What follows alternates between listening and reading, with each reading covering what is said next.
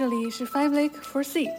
我们邀请生活在世界各地的朋友们，以创作者、设计师、异乡人这三重视角，跨越时区来沟通、分享，并产生碰撞。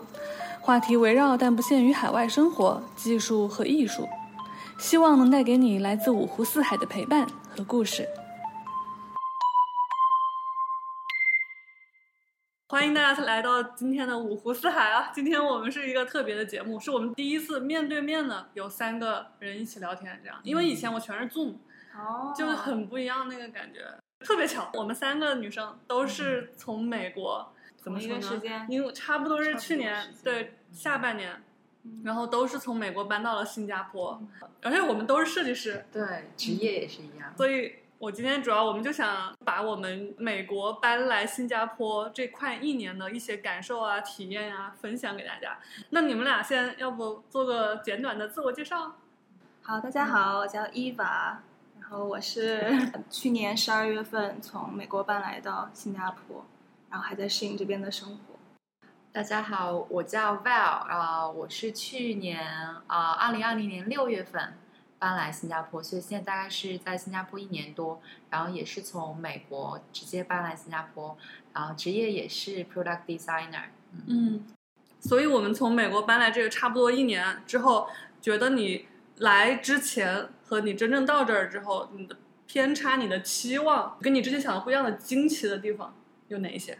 我的话，其实我一开始来新加坡，我知道华人会比较多，会担心这个公司文化会比较呃偏我听说的国内的这样，比如说呃，可能一切都是老板说了算，或者就是直说吧卷吧对对吧 会会会就会比较卷之类的。呃，但是来了之后，可能我的那个公司也是比较特别，因为它确实招了很多非新加坡人，比如说从其他东亚国家，什么菲律宾啊、印尼啊，所以它其实非新加坡人也会比较多。然后整个氛围还是有一点偏美国，就也比较算是比较 chill。其实实际在新加坡，我的经历会比我的期望要更好一些，在工作上面。但是确实是跟不同的公司会不一样。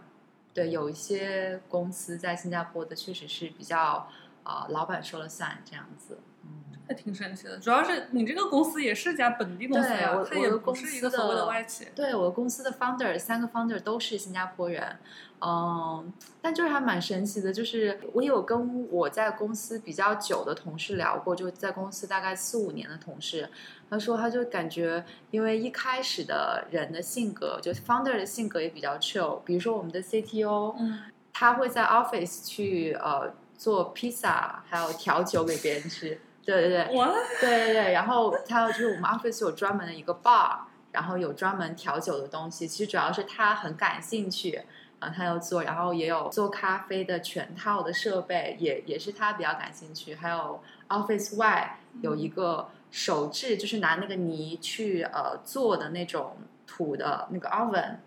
也是因为他比较感兴趣。做披萨那种，对，做披萨就是那种可能你在餐厅会看到的，然后所以就很神奇，就是你可能看到周五嗯七八点钟 会有人在外面烤，就烤鸡啊、烤披萨之类的，就是就是很就是可能是因为 founder 是这样的性格，嗯呃，所以可能他招进来的每一批每一批的人都是比较 chill，就大家除了工作以外，还是有有自己的生活这样子。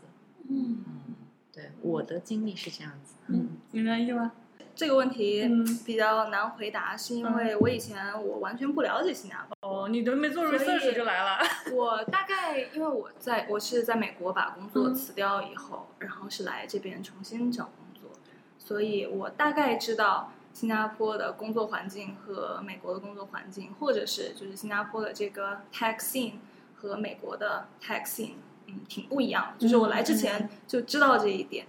所以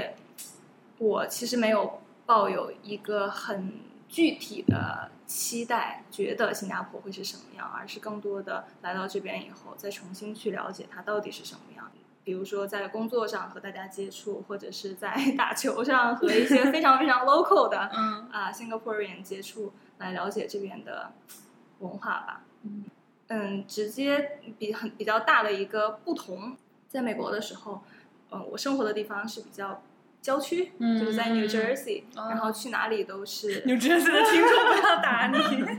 就是都是去哪里都要靠车。其实美国大部分地方都是这样的。嗯对的，然后新加坡这边呢，就是一个就是一个 metropolitan，嗯去哪里公共交通什么都很都很方便，就是从最东边到最西边，可能打车开车也就四十分钟也就到了，嗯是很近的一个地方，所以生活上感觉非常的方便。然后在这边，我突然觉得我的社交生活比以前忙碌了很多。嗯，对这个很对，因为去哪里反因的。为去哪里都非常非常的近，嗯然后以前和朋友大概住的虽然也没有那么远，但是见朋友可能为了见朋友要花一个小时的时间。就是 it's time right，然后这边的话呢，就和朋友如果要是打 Grab 的话，就经常大家就只是十分钟，嗯，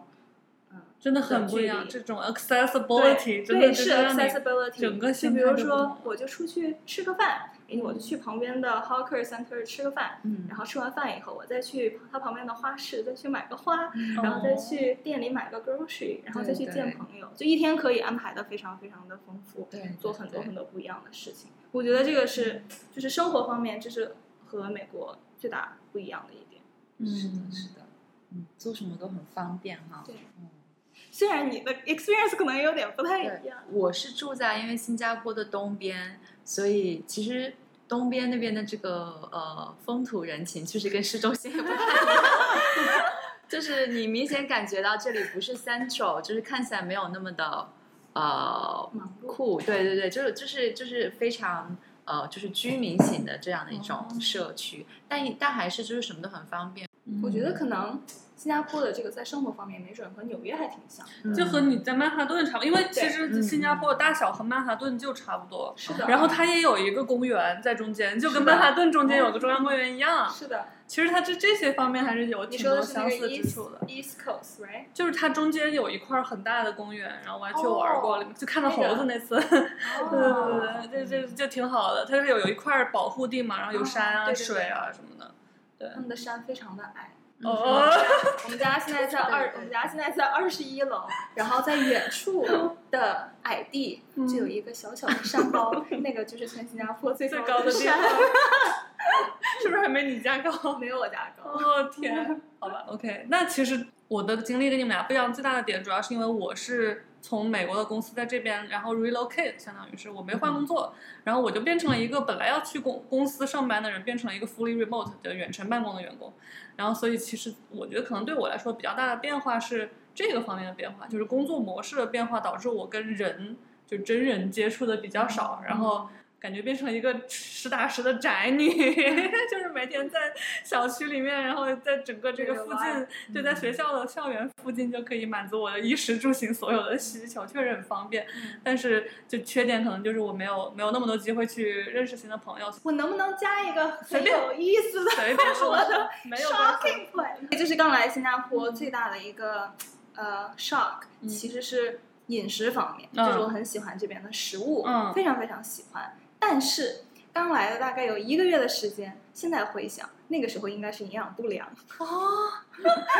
这么惨，因为在美国，嗯，大家感觉。摄入的 proteins 会比较多，对对对对蛋白质会比较多，就是你不自觉，你随便出去吃饭，然后你就能够摄入足够的蛋白质。然后新加坡这边呢，感觉大家真的是非常的瘦小，然后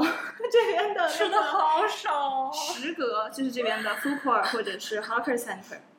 他们给的那些饭量首先就非常少，然后其次那些 carb 就很多、嗯 p r o t e i n 就很少，嗯对，完全不是完全不是说吃不饱，而是就是你那个饮食结构就变了，对，所以你要为了营养要 balance 的话，就需要自己很刻意的去多摄入，或者是多去专门买一份肉吃。所以这个是刚一开始我没有意识到、o k 就是原来是蛋白质吃少了，然后于是就变瘦了。哦，我觉得这个是一个有一点 ridiculous 的一个点。这个很对，这个可能从每个从美国过来的人都会很明显感觉到对蛋白质的量对，而且这边的饭量饭的分量非常的少，非常少，所以 我们刚一开始出去。买披萨的时候，嗯然后我我和我的 partner 我们两个人买两个披萨，然后那个店家就会重新问我一遍说。这是四个人的量吗？然后我说对，好的，对我们去莆田吃饭也是的，就点了之后，我们还想再点的时候，那个店员直接说。这个够了，这个够了。然后他转身了之后，我还是把他叫了回来。我说我还想再加一份鱼，然后全部吃完之后还觉得不是很饱。是的是的，我也有在 Hawker 被问过，说你点的这个是两人份还是一人份？是吗？对对对对，就就是要自己多加肉，就是除了要多加料，对。对，对对对，这这个是我觉得我们因为有很多嘛，生活方面，嗯然后衣食住行方面，然后还有那个人人工作这些方面，我们可以一一盘儿一盘儿的说，哦这样就比较有条理，是不是？可以可以，对对对，所以那刚刚因为你们俩都其实有多多少少提到工作，嗯嗯，是，那要不然我们就先从大家比较关心的这个 工作方面说起，说完工作再说衣食住行生活什么的。因为我自己没有在新加坡嗯本地的公司工作嘛，我只有找工作的经验。嗯，就是我可以先先分享一下，就是我在美国找新加坡的工作的经验。就是可能有一些人会有一些觉得啊，我美国很好的这个公司，我找工作还不容易，然后嗯大错特错，就是真的不容易。就我当时是在 LinkedIn，还有其他我所有可以联系到我朋友能够直接有一个呃，他是做猎头的，就所有我能投的公司，我全部投的情况下，只拿到了两三个面试。对，就是你根本连面试机会都没有。哦，这个我有一个可以讲的，嗯，是吗？对，就是我不太确定 if it's one hundred percent true，嗯但是我通过我在新加坡的朋友了解到，因为他在这边生活很久了，嗯我问他，如果要是找工作的话，你应该自己投还是应该找猎头？嗯他说应该找猎头，啊，因为找猎头的话，他们可以 guarantee 你能够拿到面试，但是你自己投的话，拿到面试的机会会很少。而且就是当你自己投过了以后，猎头就没有办法再帮你推了，因为你的简历已经在了那个你想那个公司的 system 里面。我自己刚一开始的时候也是海投，嗯就是丢了非常非常多简历。对我就是都投遍了，对有的全投然后。就是完全拿不到面试，嗯然后我可能投了一些 agency，然后就过来找我，然后他们就会问我，啊，我感觉你的这个资料很适合 A B C 公司，然后我就跟他说，我 A B C 都已经投过了，哦他说 I'm sorry，不能够帮你了。他说不过如果要是你有其他感兴趣的公司的话，我能够帮你拿到第一个面试。嗯所以你最后的那个工作是通过 agency 找到的吗？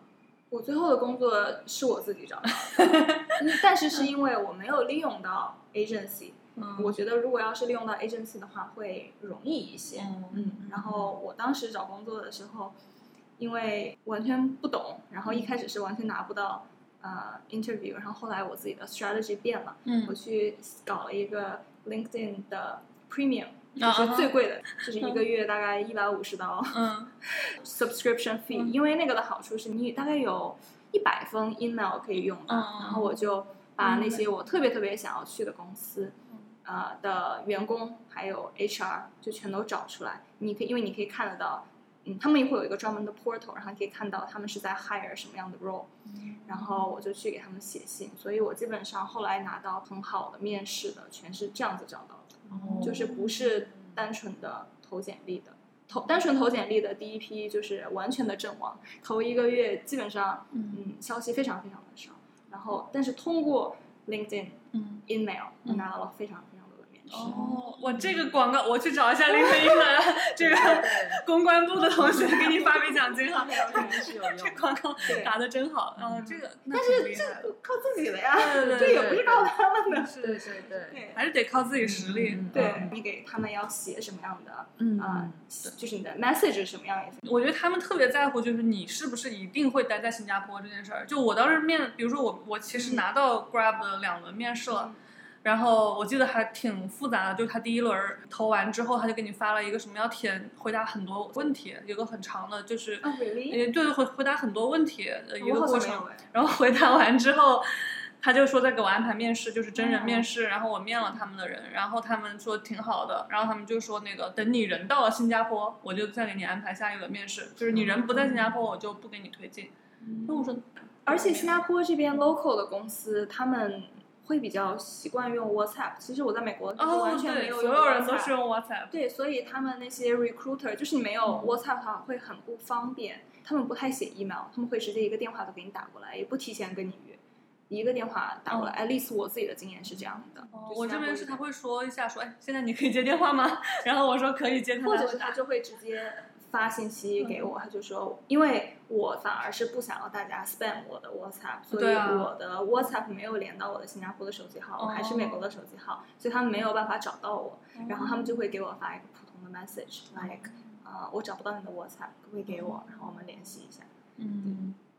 我的找工作的经历应该算是非常非常幸运的，因为这个就是我现在在这个公司，我在哦，我在一年前的时候也是有投过，然后因为我一年前就是我也不太确定我们我们会不会来新加坡，所以当时我找工作是美国和新加坡都有找，然后新加坡这个公司最后还是把我给拒了，但我大概面到了呃第二轮吧，我对这个公司印象还是蛮好的。然后虽然一年前拒了，然后一年后，因为我老公确定他要来新加坡了，我就开始找，嗯我一定是要找新加坡的工作，所以我直接翻回那个 recruiter 的 email，嗯我直接 email 说我看到你们九个月前有这个 job post，嗯就我不知道你们还有没有在招。然后后来那个 recruiter 也有跟我在打电话，他也是确定说我肯定一定会来新加坡，对，然后他才把我就是可能到下一轮这样子。是因为他们有一些那种哎就是 EP 嘛，必须要经过他们上上级的这个批准。虽然 EP 是非常非常容易申请到的，但是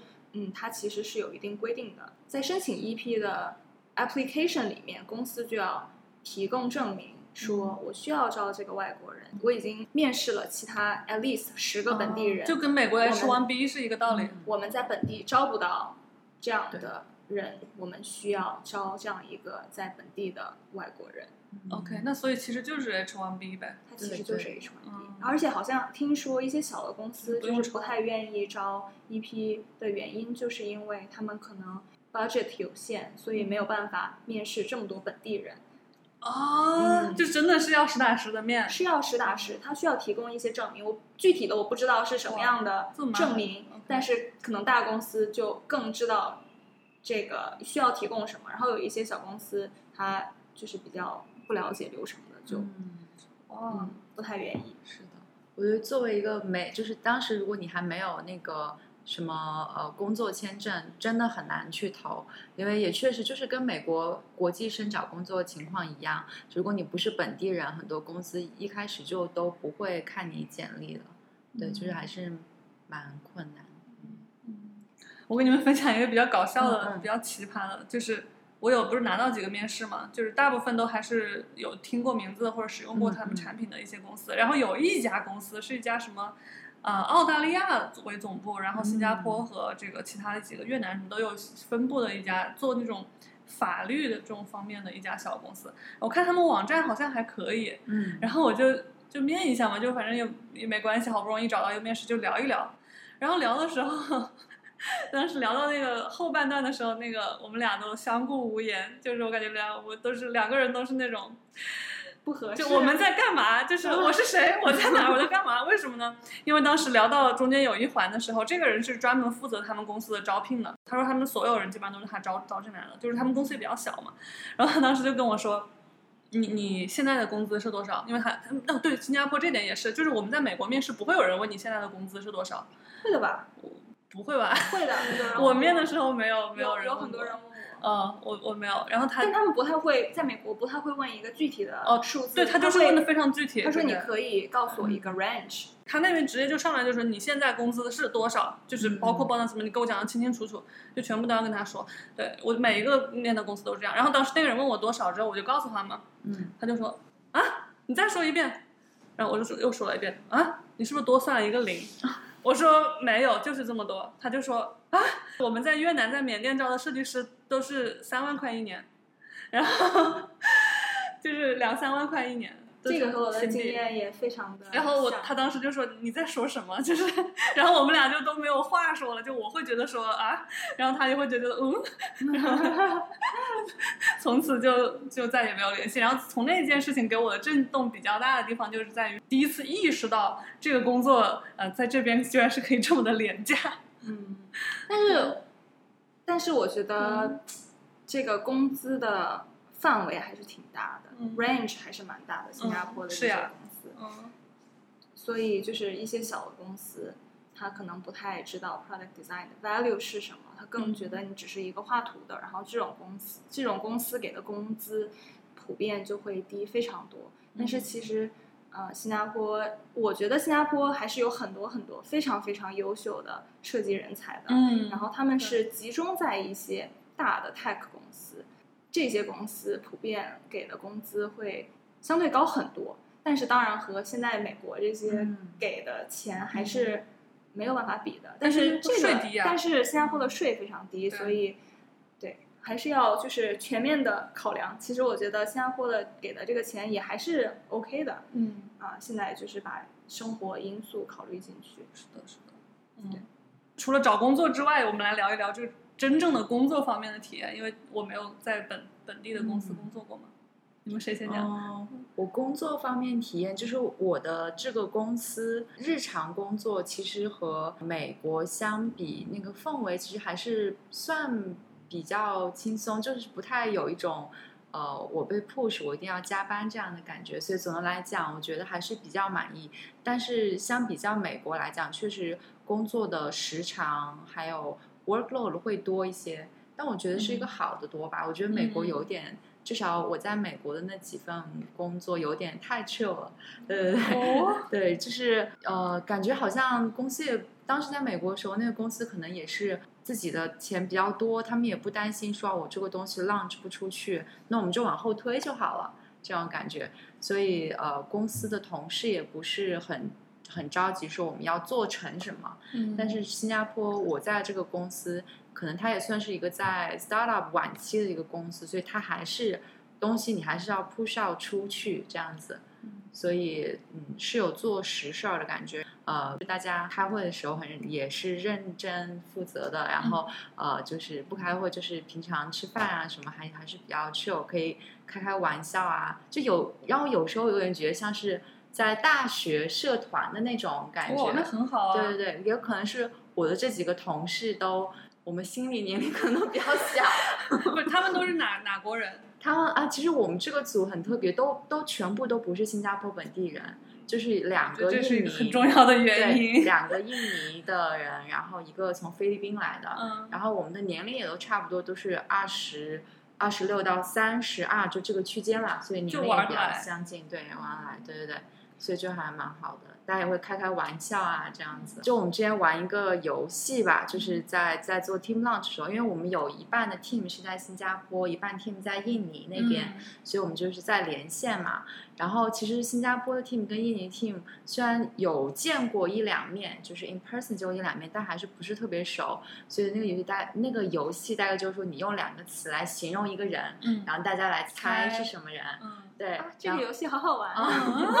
对对对，然后就有一个人说好像是 black and white，就是就这两个词儿，然后大家就在看，就是可能谁的身上可能黑白的衣服比较多，然后就有一个同事就开始在镜头面前展示他所有黑色的，比如说水瓶啊、笔袋啊、包啊之类的，然后就另一个同事在那个 G chat 里面说说。Next thing 的 un underwear 就之类，就类就类似于这样，就是男生开男生的玩笑啊，就是也开得起玩笑，对。哇，这个这个已经关系很好了，我觉得能够在工作场所说这个 underwear。对对对对，就是男生开男生的玩笑这样子，对对对。嗯你的作业是这样吗？嗯，我觉我觉得就是你讲的这个还蛮有意思的。嗯，我我觉得这有点像是，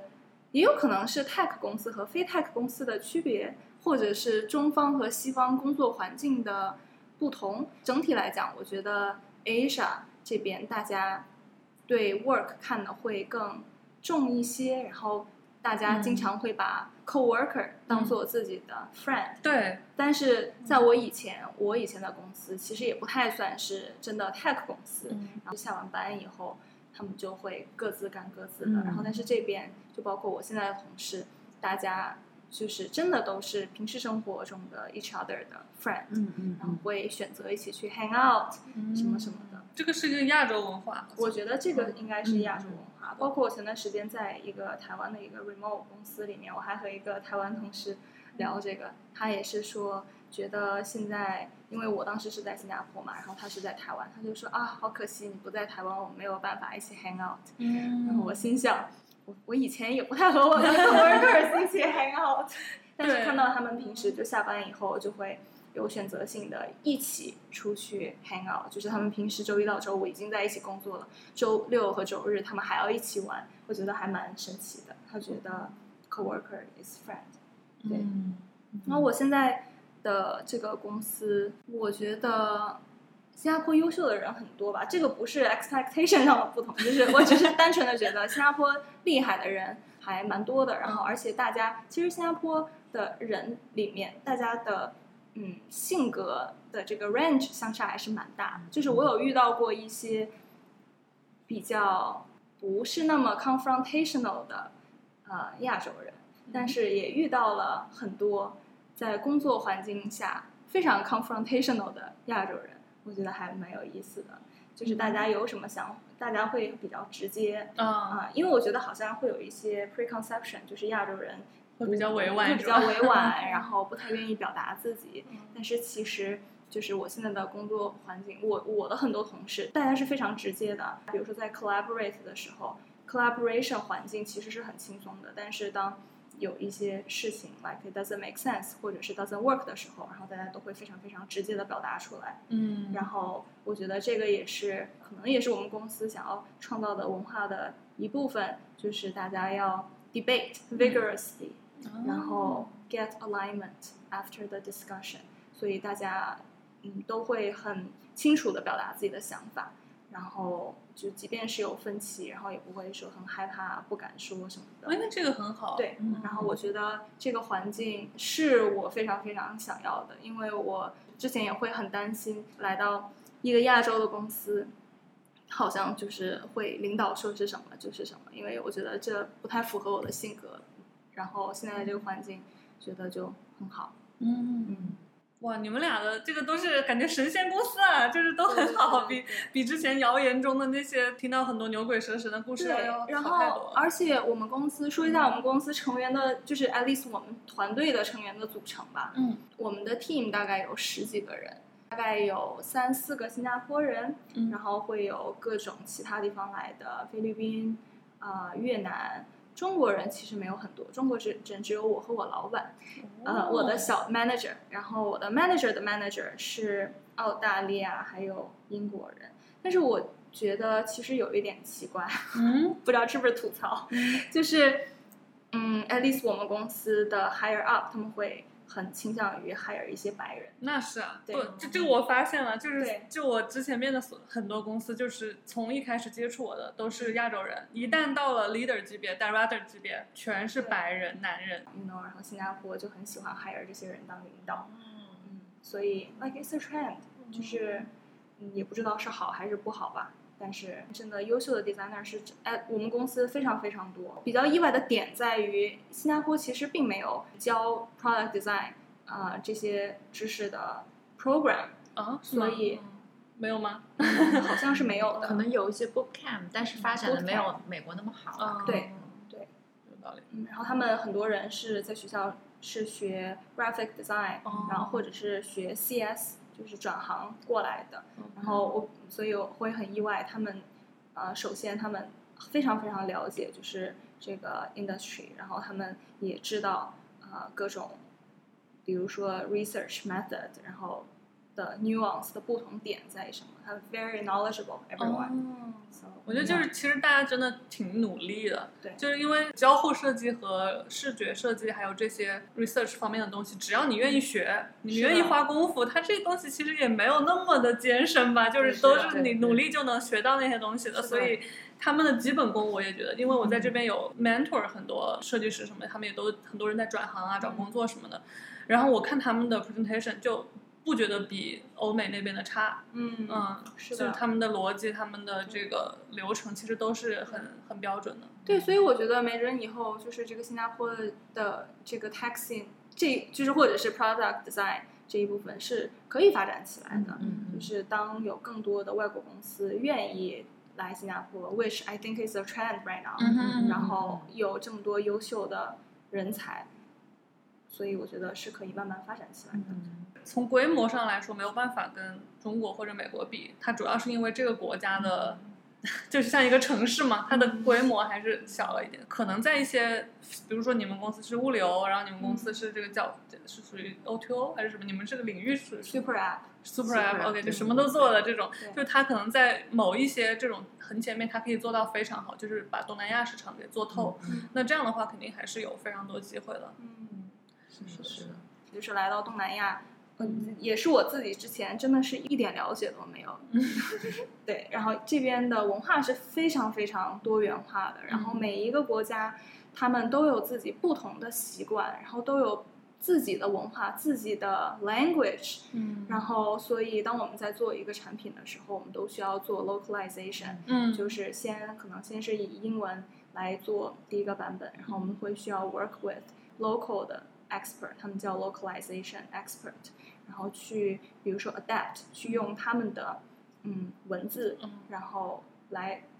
做出来他们的版本，然后要去当地做很多 user research，然后看他们的生活习惯是什么样的。比如说泰国就会有一些他们的存在的用户存在的问题，就会和新加坡存在的问题会完全不一样。所以有时候那不是可以免费旅游吗？到处玩多好了。是可以的，是可以的。嗯对，it's very tiring。你有去过吗？现在就 我还没有过工作。嗯接下来可能会去哦，因为我现在的 project 就是不是面向这些市场的，就是很有意思，因为你设计的同一个产品，但是你面向的用户是完全不一样的。嗯然后你在设计的时候，真的要去考虑啊、呃 inclusiveness，嗯啊、可能有时候你的 design 会需要专门 tailor 不一样的用户会要做的很不一样。我觉得这个和我之前呃做的设计还是呃或者我以前的用户群还是蛮不一样的。嗯就是以前虽然说是不一样的 persona、不一样的 user group，但是 in general 还是比较类似的。都是欧美的文化背景，就是都说对英语。是的，然后也不用考虑什么文字的阅读顺序啊，或者是这些东西都不在考虑范围内，对对吧？嗯，你们也是复杂了？很多，对吧？我们也要做一些 localization，但是我们 localization 可能不像你们公司那么的到位，因为我们服务的对象可能不是呃 public，就是只是在呃仓库内工作那些工人嘛，或者是司机用用户的司机，所以其实他们要做的 work 已经非常 standard，就是已经很标准，就是他要。嗯他要先去啊、呃拿这个包裹放车上，就是这都是一些嗯他们每天都做的。所以我其实我们的 digital product 就是要去 cover 他们不同的一些使用情况，比如说如果这个包裹丢了怎么办啊，或者说现在这个包裹没有在这，我怎么还可以再去进行我下一项工作？所以更多的是去考虑不同国家有一些不同的 case，比如说像菲律宾，嗯然后他们就很担心包裹会丢。对，是因为他们国家经常丢吗？对对，因为经常丢包裹，然后所以就是因为呃包裹它会先放在一个大麻袋里，所以他就说这个麻袋一旦分了，我我们就不会再打开。所以当这一袋东西用到机场的时候，机场可能说啊这一袋里面有一个什么有装电池的。是属于危险物品，我们不能用。那么像菲律宾就是啊，那我把这一袋都带回去，我再用可能其他的方式就不不再往飞机上放了。但像可能其他的国家就是哦，我可以把那个麻袋打开，把那个东西拿拿出来，就是反正就是要 cover 这样不同的一些 case。所以我们的 localization 就是呃保证我们这个 feature 呃可能每个国家的 case 都能让他们用得到。但是语言那个的话，就是做的不是很好。我们因为我们可能还 budget 是有限，所以我们就是找会那个语言的同事做一做。哦，这对对个对，这内那个其实非常、嗯对，非常不是很标准，而且我们也有 feedback 说，确实看不懂，是看不懂他们国家的语言，就是不是很 make make sense。但不是一个 writer，对，有有的时候是同一个国家，它比如说印度，它有分很多语言，它可能用这个语言说的，那个那个不懂。对对，就是对，还是可能主要还是钱不够，所以没有没有办法找人去做。但是如果是做 research 上面，还是尽量去 cover 所有的国家的 use case 这样子。所以这这个我觉得挺神奇，因为当时找工作的时候，我发现，比如说像最大的几个公司，Google，然后当时我也投那个 Stripe，当时还有 Indeed 之类的这些，还有 Apple，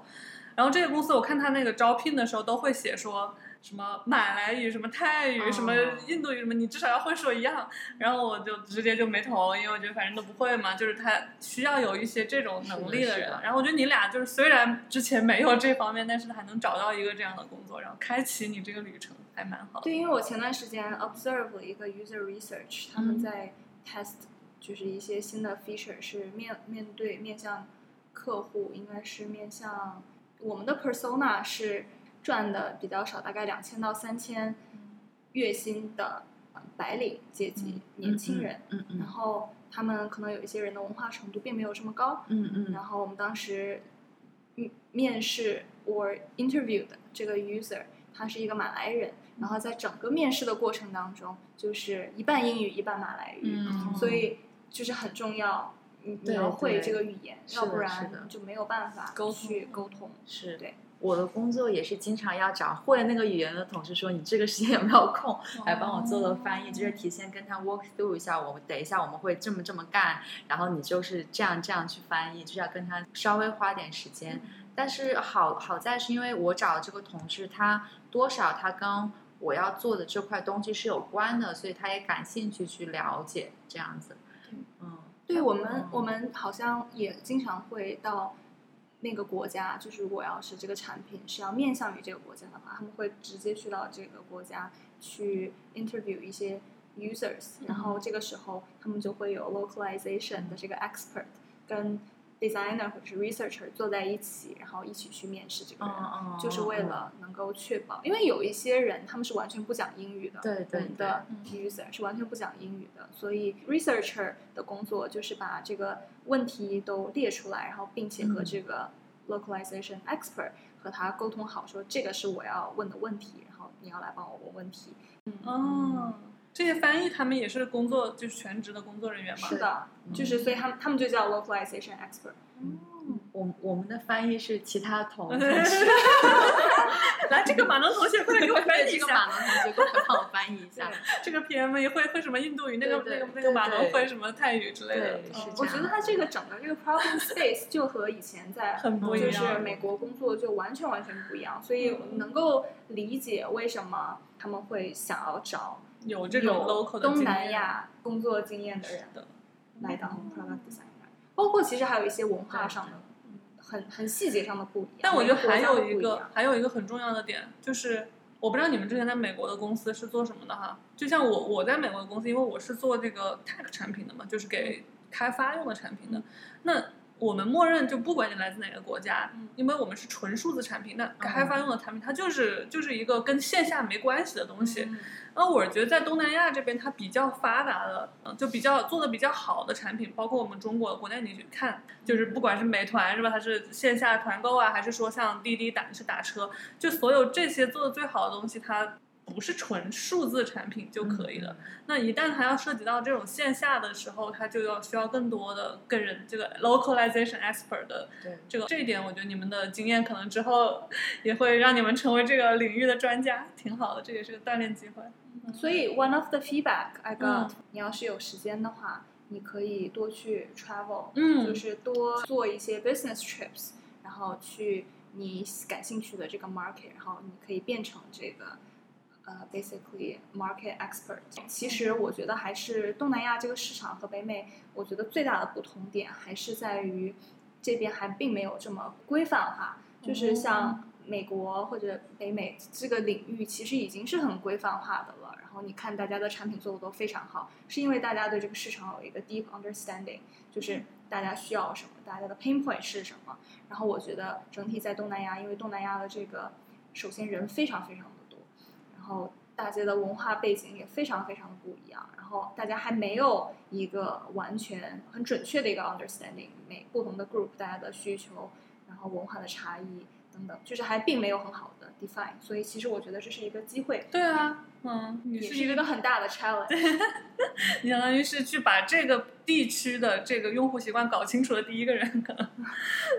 就这样。其实我说到那个跟跟那个 local 的 user 聊，我的 user 因为都是在 warehouse 里面的，所以都是比较 standard 了，就没有呃遇到过什么有趣的事事情。嗯但是我的有一些同事，然后他们是要跟那个就是更多的跟 local driver 去聊，然后呢，就是有同事被骂过，因为就他问，比如说他就是正常跟他访谈嘛，然后就问说啊，你你可能觉得呃，这个我们 app 这边这边你们你感觉怎么样？然后那个人直接说，你为什么要问我？你自己去看嘛，就是你自己去看就知道了，就这样子。然后也有被中途挂过电话的，就聊到一半他们就不耐烦了。所以就是真的是可能每个国家背景还有人的呃可能呃文化程度和接受程度都不一样，所以遇会遇到很很有趣的事儿。就你们工作中会讲 Singlish 吗？就是你会刻意的去学习他们的 Singlish 吗？对，就说到 Singlish，我不知道就听众懂不懂啊？就是 Singlish 是一门跟 English 很不一样的语言。等 着拿本书出来。哦，你还有专门一本书吗你？在学习吗？Singlish versus English。对，来，我们随便翻开一页啊。这个，哎，我先问你们，嗯你们知道什么是 can is can 吗？，can Can is Can 你这么说的话，我大概就是能就是能。对能就是能，这个哦能是什么意思？就比如说，给你们一个语境啊，就比如说我要我的手表坏了，我要去修表，然后我去问师傅，这个表能给我修好吗？然后师傅就会说 can is can，就是能就能，不能就算了，就是不一定。这个意思是可以是可以嗯，can is can，嗯，可以可以是是可以。Basic 它大概想讲的就是可以是可以，但是。啊、可能会有一二三这样的问题，哦就是可以是可以，就是完全的从中文翻译 成英文。哦，can is can。哦，这我不知道，我还我还我还没有听过我有一。天有一个小同事跟我这么说了以后，I'm like what？然后好像这么说的还有 half is half，、嗯就是一样的意思，half is half，一半是一半半是一半，就是类似 can is can，就是很多。你看，像 friend friend，就是我们是 close friend，don't play play her，就是不要跟他开玩笑，don't play play。就是还有很多这种 hot hot，这个很烫嗯，face back black，face black black，还没有就是听过。你的脸今天怎么这么黑，就是哦不开心。这个很多总的来讲，C C look look 哎呀呀呀，这个我看，这个我听过，嗯别人跟我讲，这个我还没有。是什么？C C look look 什么意思？就是看一看啊，看一看，嗯，我们去那看看，我们去 C C look look。就是比较有意思的是，嗯我刚来的时候是真的听不懂 Singlish，、嗯就是买东西啊，或者是甚至有时候和在电话里面跟别人打电话，HR 啊这种，然后我也听不太懂。他说巨快，是的，嗯。然后但是现在我发现，在工作场所、professional settings，其实大家不太讲 Singlish，大家是他们知道要该讲 proper English，然后但是他们像我们工作以后聚餐，就是在一个休闲的场所，他们就开始会讲 Singlish，是的，是的，是的，会自由转换。我也有这种感觉。对，有一些发音会一开始要稍微适应一下。嗯，对对对，所以我也我也是一开始工作的时候，就是因为有的时候我不是听得很清楚，但是我又不敢再去问，因为有有点就是感觉好像是不是对方口音就是就是太就太重，我听不懂，会不会有点冒犯他的感觉？后来就多听几遍就就大概就 OK。是的，是的。我我的小老板的女儿非常可爱，她有一天跟我们讲，我小老板跟我们说，说我不知道他从哪里学来的 Singlish，他的女儿才一岁半，然后她和她老公都是中国人，哦，然后他说有一天我女儿抱着一堆玩具从客厅的这一头走到那一头，说。so many，然后他他说他当场就笑翻了，啊然后还有哦他问他女儿说冷不冷，要不要穿一件衣服？他女儿说懂你。哦，懂你，这个就很 Singlish 了。对对对，然后就我说你以后女儿在讲什么，你一定要跟我讲。嗯 so many，对。其实挺可爱的，你听他这么说，但是有时候你又会觉得，嗯，怎么这么的，怪怪的，对嗯对对。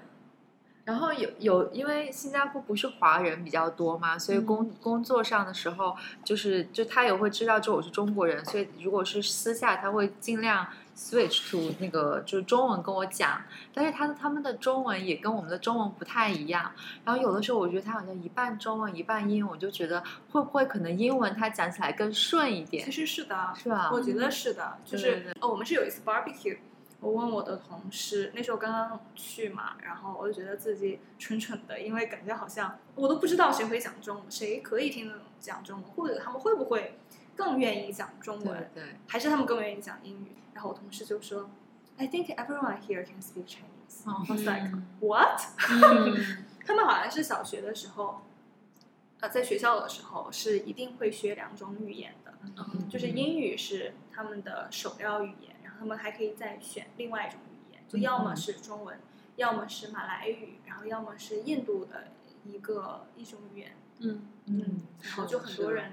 就是华人家庭长大的小孩就都会会学嗯中文。对对，但有时候不知道，就是感觉他好像是为了迁就我，还是怎么，就是会想尽量讲中文，但是感觉他讲中文比较困难，然后我就会很抱歉。对对，然后我就 会用英文回回去，然后他就会会有时候会觉得，哦，为什么感觉我好像不不想要说中文这样子的感觉，就有的时候比较就比较少。我觉得，而且新加坡人讲中文也是会掺一些英文嘛，嗯就是这是一个 normal day，这个类就类似于这样、啊很多对对对对对他们还有一些你刚刚说他们自己的一些说法，最常见的。我昨天去做头发就，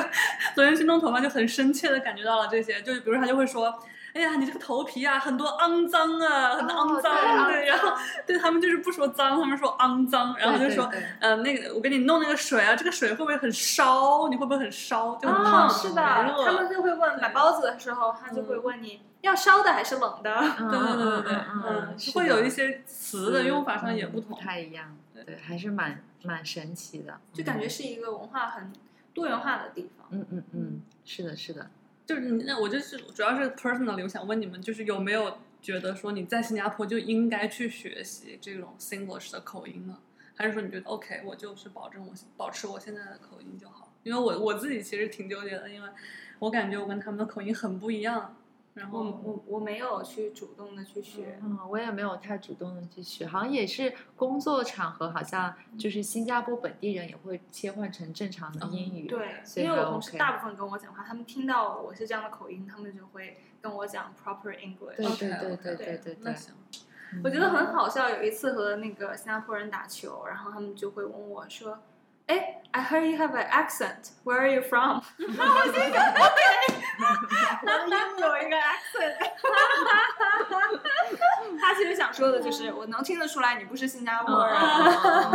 你是哪里的来的？对对很对可爱。但是你的 accent 可以说就是美美语的 accent。对啊，就是很正常的因为，因为英语其实你要说它哪里的英语没有 accent？哪怕是英英式英语，它也有英式的 accent，它不是一个贬义词。嗯嗯嗯嗯我就跟我朋友说，然后我朋友说：“你看你是美国来的吧？你觉得你是世界的中心吧？”嗯，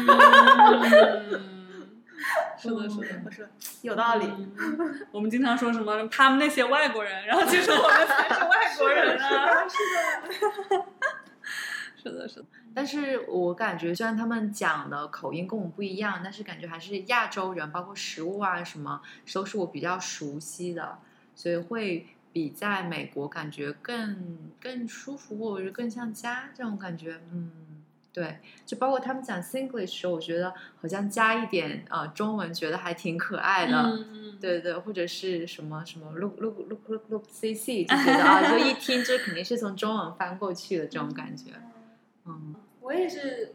我觉得可能和我从小成长环境有关吧。就是我从小，因为我们家也都是五湖四海的，嗯所以我其实不是那种特别有 belonging 的那种嗯嗯嗯人，所以其实我觉得我在哪我都是嗯外地人。然后会有很强的这种对，对对，包括在美国，我也知道，like 嗯我不是美国人，然后在新加坡，当然我也不是新加坡人，嗯嗯。所以都还好。我在工作场合，或者是比如说平常跟同事吃吃中午饭什么的，我就觉得如果是和比如说印尼啊或者菲律宾，就是不是新加坡的我唯一一个好朋友还是马来的人。对，就是感觉好像 somehow 就是会聊的会比较多。然后和和如果比如说一个桌子上只有我一个非新加坡人，其他都是新加坡人，就是我也听得懂他们讲什么，但我好像没什么要去讲的。对对对，也有可能是就是我的这个生活环境里面，现在就是从其他国家来的人比较多，嗯嗯，嗯嗯，所以大家好像就更包容一点。对我觉得对是我可能是我的朋友圈嗯。更包容一点。还是要跟外国人玩，我还是觉得就是咱们外国人要在一起玩。外国人对对，我还想提一个，就是、呃，你们有没有觉得这边的 app 非常的 busy？就是一个 app、哦对对对 app screen 上面非常密密麻麻的各种 promotion，、亚洲然后各都这样种东西，然后非常有趣的点就是因为我和我的小 manager，我刚来到这个公司的时候，我的 onboarding 小 manager 跟我讲说，你要记得你设计的这个东西不是给你用的，嗯你不是我们的 target user。一然然后我就会跟他吐槽，我说为什么我们的 app 要设计的这么的 busy？、他说我也觉得，我也不用我们的 app，因为我觉得很不好用，因为我我我们都有 attention span 很很 short short attention span。嗯然后他说，但是很有趣的是，当我们去 interview 我们的 user 的时候，like the actual user group 的时候，你就可以发现，他们就会想要看很多很多的信息在同一个 screen 上面。就是东南亚这边的人的行为习惯，因为你包括去看那些商场里面的一些啊、呃打折的 deals，、嗯就是很密密麻麻，的就等于优惠。对，然后很密密麻麻，就是一种很有很多优惠的感觉。他们的习惯其实是 prefer 看到这样的一个 screen，、嗯一定程度上来讲，也是他们习惯的东西，所以设计师并不觉得有。难道不能同时又满足这波人又满足那波人吗？有没有一个设计方案是可以满足不同的人的呢？我觉得还是要看你这个 business metrics 是什么吧。就比如说，如果要是你一部分 metric 是要满足你的 merchant，然后你要帮他们放他们的广告的话，那就是很难。那嗯你的 screen size 就这么大，然后你要放各种各样的 campaign，还有各种各样的 deals，嗯，的确是比较 challenging 的。这一排我本来准备在那个 吐槽方面我是要吐的，就是我觉得就是一会儿再吐吧。对，我觉得也可以就直接说了，因为你刚刚说到这个设计很密密麻麻嘛，我就一定要不得不吐槽我在 新加坡的这个一个真情实感，就是你是不要想在这里占到任何便宜的，在北美你薅那些羊毛，你在新加坡是薅不到的，就这边你想薅羊毛是不可能，因为这边的人的运营方面太精耕细作了，人家比你精明多了，就你你想省，就是他钱。时间还有精力这东西就是三角，就你要么你就多花钱，你要么你就是省时间，就是你不可能又省时间又省钱，然后还不花精力，就是这种好事儿想都不要想。因为我就在这边已经现在对很多的 promotion 是直接屏蔽，就是我看都不看，碰都不碰。为什么？我不想给自己找那个生气。就我太多次用那个，就是尼斯，就是用用你的那个用那个 app 订餐什么的，或者买一个什么东西。我记得就是之前。有一天我很饿，我急着要订餐，我要我要吃，然后我就去一家我经常买的一家那个呃外卖，然后哎正正好我看到他搞活动，还有一个很大的 banner 就说这家店现在是呃买五十减十之类的这种活动，那我不是觉得刚好，那我就凑单凑到五十呗，然后我就到了五十，然后就下单，在我给钱的那一瞬间。哎呀，今天的这个优惠的限额啊已经用完了，你原原价啊没有减十，你买不买？我当时就想摔手机，我就觉得，哎，你这优惠没了，那你为啥就是你所谓的这个限额，这不就是一个钓鱼吗？完全就是感觉有一种被欺骗的感觉。那你这活动你没有了，你就应该把这个 banner 撤掉呀。已经不止一次了，我就就因为有有两三次这个一样的情况，然后就让我非常的绝望，就是我会觉得我在这上面花的这点心思，为了省这一一点钱，完全不值。所以到后来，我就是觉得干脆所有的。优惠什么直接不看，就因为你往坏处想，它可以做什么事儿呢？就是它可以做无穷多个看上去很棒的 promotion，它让你去下单，然后最后全都下不了。他问你要不要正式，然后这时候用户说：“好、啊，我好想吃，我已经饿了，我不管了，没有优惠我也买。”这也是有可能的呀，谁知道呢？是一个可能设计陷阱。对对。所以就就是让我觉得在这边你就哎不要占任何小便宜，就是说这边人的可能所有的 average 平均的人的这个时间，可能就是没有之前在北美的时候的人的平均的时间那么那么值钱。因为所以大家都愿意花时间在这些事情上去。东南亚这边就是你问他们这些 e-commerce site，你问他们你为什么要用？这个 site 而不用那个 site，他们就会跟你说，因为这个上面的 deal 多，对啊，就是这边的人，大部分人是非常非常 sensitive deal driven，就是即便它就是便宜一点点，他还是愿意来买。所以 remember you're not their 啊、uh, majority of their users。是的，是的。我不知道你们有没有看到，就是买那个呃彩票哦，对，这也是一大特色。不太了解，就永远排长龙对，就是你看排长。龙的一个，可能在一个 office 门口排长龙，那就是在买彩票，好像特别是像周末的时候，嗯，就是好像这边的至少在新加坡吧，就大家对价钱或者是怎么怎么有免费的东西，还还是会蛮在意的。嗯，然后非常非常的丢准。对，还有那个食物也也是，就是排那个食物的队，就因为我们那边有一个 hawker center，就一个食阁，然后有一家店，它食物是又多，然后价钱又好。哦，那种排长龙的一定就是性价比都。都在排，我们什么时候去，都那个那个队伍永远是这么个长度，就是什么时候去都是这样。然后啊，那个要排大概至少半个小时以上，我就觉得不论什么食物，你排要半小时一个小时，你就你就人就已经很累了，我觉得不是一个很好的一个经历，但是还还是会有很多人愿意去排。他们可能是比较习惯了这种哦，气候，所以可能我们觉得很热，然后很累，他们习惯。因为我之前一个新加坡的朋友，我初中同学，他来美国纽约找我玩的时候，然后他现在还记得我当时说的话，嗯我当时会跟他说：“你稍微走快一点，然后或者你往旁边站，后面的人。”需要 pass through，、嗯然后他就说：“可是我就是走的很慢，因为他当时跟我讲的就是新加坡这边大家都是比较懒散，就是比较闲散，不像纽就那么约或者上海，大家节奏大家就是 go go go 这种感觉。啊新加坡的人其实是蛮注重 work life balance 的，所以大家很享受生活的啊、一些细节，包括吃的东西，就不一定这个东西要有多贵，但是他们一定要吃好的，愿意去排队，愿意去排队。好，到这儿呢，就是我们三个从美国搬来新加坡之后，关于工作、职场，还有一些就跟设计相关的这个主题的一些讨论。嗯、那我们的下半场更多的是会围绕生活，比如说新加坡的天气、感觉，啊、我们的衣食住行，甚至还有教育这些方面的一些经历和分享。那欢迎收听。